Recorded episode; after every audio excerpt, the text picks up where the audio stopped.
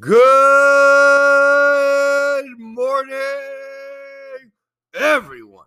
And thank you for listening to Truly English Podcast with Matthew. Today is season three, episode 93. Today is the eighth day of August 2022. Hoy es 8 de agosto 2022, 2022. And today is Monday. Tomorrow is Tuesday, and the day after tomorrow is Wednesday. Today is Monday, yesterday was Sunday, and the day before yesterday was Saturday. So please remember today, tomorrow, the day after tomorrow, today, yesterday, and the day before yesterday. So, how are you? I am fine. And you? What did you do yesterday? Well, yesterday I went to the beach, I had breakfast, and I went swimming. What are you going to do tomorrow? Tomorrow, I am going to go to work. Tomorrow, my family and I are going to go on vacation.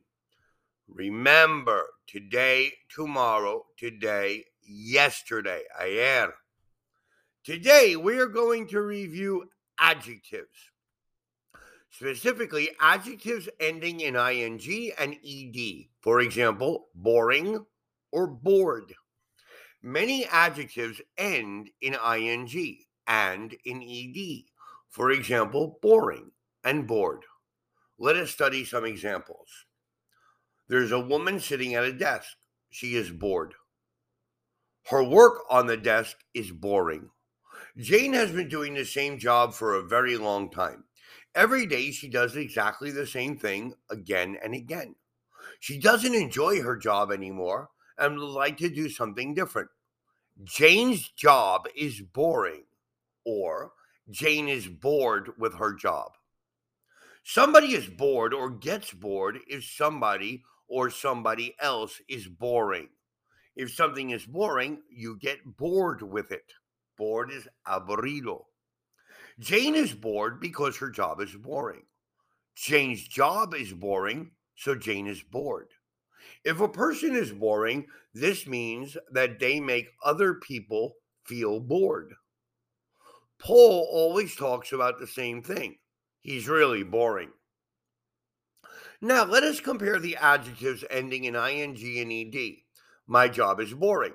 My job is interesting. My job is tiring. My job is satisfying. My job is depressing, etc. In these examples, the ing adjective tells you about the job. For example, Julia thinks politics is interesting. Did you meet anyone interesting at the party? Surprising. It wasn't surprising that he passed the exam. Disappointing. The movie was disappointing. We expected it to be better. Shocking. The news was shocking. However, if we use ED, I am bored with my job, I am not interested in my job anymore. I am I get very tired doing my job. I'm not satisfied with my job or my job makes me depressed, etc. In these examples, the ed adjective tells you about somebody, about how somebody feels, about the job. Interested. Julia is interested in politics, not interested in politics. Are you interested in buying a car?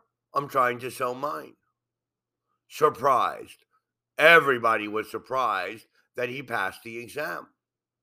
Disappointed. We were disappointed with the movie. We expected it to be better. Shocked. I was shocked when I heard the news. Now, you need to understand adjectives, a word of description sad, tall, happy, ugly, pretty, beautiful, broad, narrow, black, white. A color is an adjective.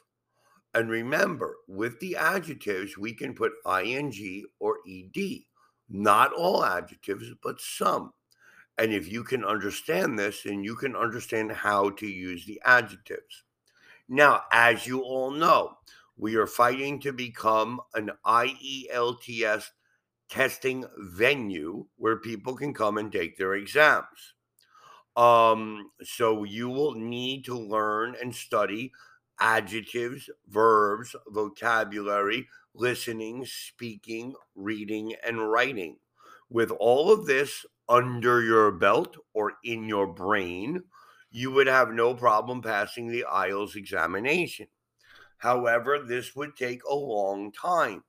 So you need to start very simply. For example, I am bored. Simple. A little more complex, compuesto. I am bored with my job.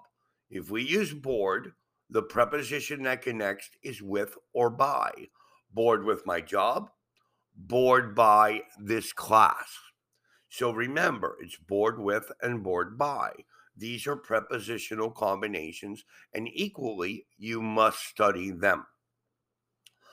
That basically is all I needed to review with you for today.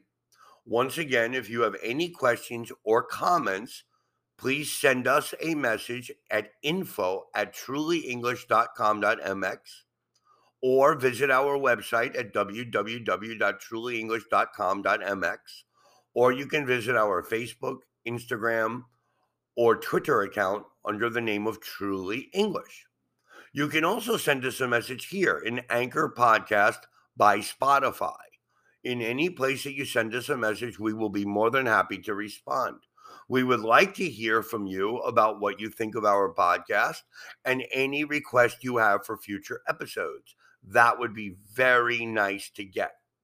Um, if there are any questions, contact us. I thank you all for listening. I wish you all peace and love.